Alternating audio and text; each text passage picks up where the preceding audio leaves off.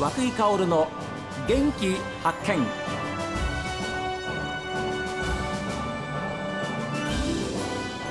おはようございます。和久井薫です。和久井薫の元気発見。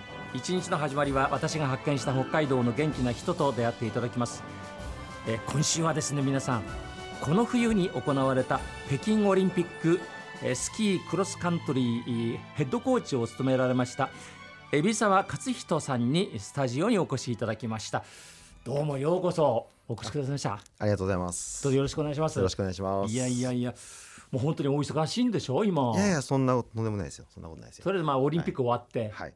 帰ってきて、はい。どうなんですか？少しはほっとされたという一息つかれたんですか？そうですね。まあ今シーズンも雪も溶けてシーズンも終わってるので、はいちょっと気が楽になってるかなっていうところですね。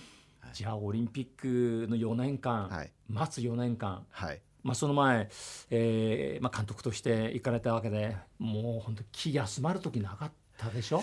そうですね。まあ選手の方がもっとね、あーはいはいプレッシャーはあるのかなとは思いますけど。ですよね、えーどうぞ今日はあのオリンピックの話も含めた、はいえー今週は海老沢ヘッドコーチのお話を紹介させていただきますのでどうぞよろしくお願いいたしますよろしくお願いします。えーここで皆さんにですね、えー、海老沢勝人さんご紹介しようと思うんですが青森県ご出身でいらっしゃいます、はいえー1972年7月11日生まれでいらっしゃいますからえー49歳はい。オリンピック札幌オリンピックの年にお生まれになったんです、ね、あ、そうですね。はい。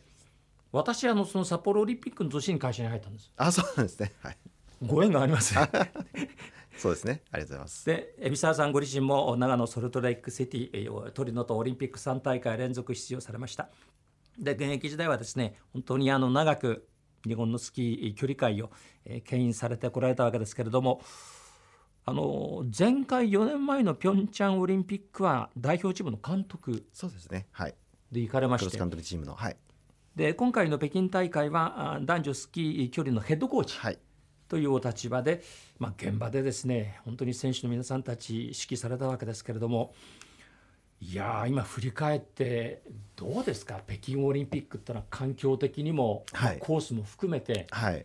どんな印象だったんですか？そうですね、まあ、あのコロナ禍っていうこともあったので事前の情報というのはなかなかあの今までのようにはい。こう入手することができないえっていう状況で、はい。まあ、行ってみてというところだったので、ええ。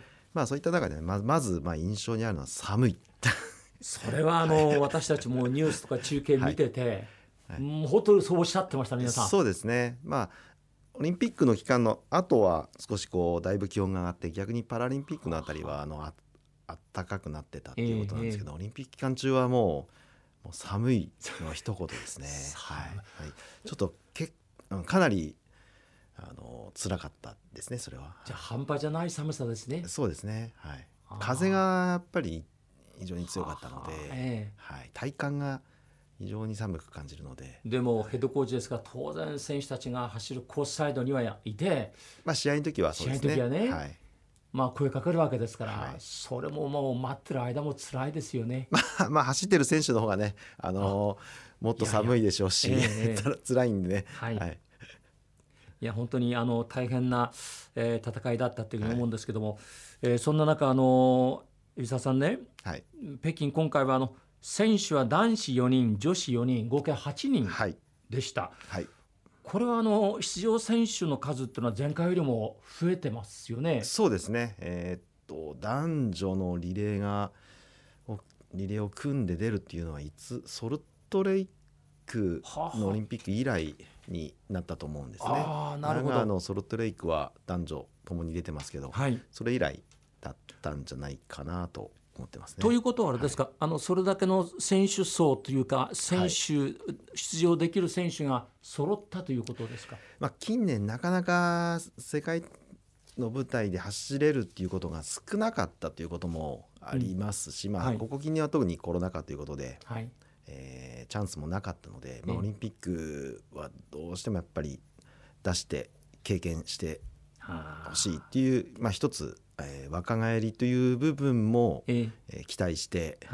の選考だったですね。ああそうですか、はい。えーそういう中でメンバーが男女4人ずつの合計8はい人とい。うことで、でリレーです。はい、なんか20年ぶりですって？男子だけとか女子だけっていうのは、その後も出てるんですけれども、はい。ええ。男女ともにっていうのは20年ぶりになりましたよね。いやーでもそれはヘッドコーチとしては嬉しいことだったんじゃないですか？そうですね。クロスカントリーをやってる、まあ、人たちにとっても、あのーまあ、いいニュースだったと励みになりますよね。ええ。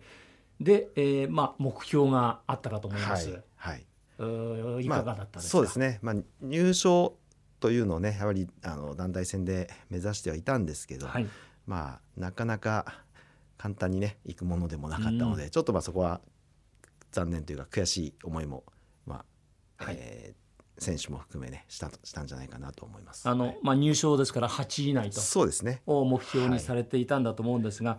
えー結果はですねでも海老沢さんはい。男子10位はい。女子11位です。はい。でもこれ本当あと一歩じゃないですか。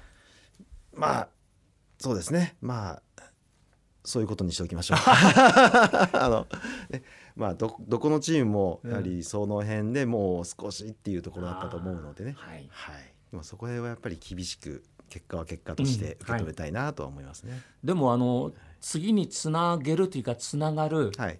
そういう戦いだったと思いますけどどうでしょそうですね。あの比較的あのだいぶ若い、えーチーム構成になりましたのう、で、えそういう意味ではあの次につながる、まあ、希望の持てる、えー戦いだった、戦いができたんじゃないかなと思いますね。そうですね、はい。あの男子4人を見ましても、はい。えー連続出場は宮沢さはい。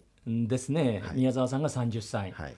あとはもう20代の前半、そうですね。はい。えー広瀬さんが21歳、はい。山下さんが23歳。馬場さんが25歳、はい。で女子に至ってはあのまあ頑張っておられます 石田雅子さん。そうですね。はい。この人5大会連続オリンピッそうクですね。本当に今あのずっと日本の女子のチームを牽引してきている頑張ってくれてる選手ですね。ねえ、はい。で、まあ、石田さんも本当にベテランです。5大会連続ですから、ではい。どさんこ美幌町出身ですけれども。あと3人をあの拝見しますとみんな20代はい。ですもんね、はいえー土屋さん25歳児玉さん25歳小林さんが23歳とはい。いうことでやっぱり若返りっていうこともありましたか？そうですね。やはりあのそういう方向に行かないと、うんまあなかなか次その次っていうところにもはい、あの目処が立ってこないので、えはい。まあいいきっかけにはなったのかなと。えうん、はい今回は。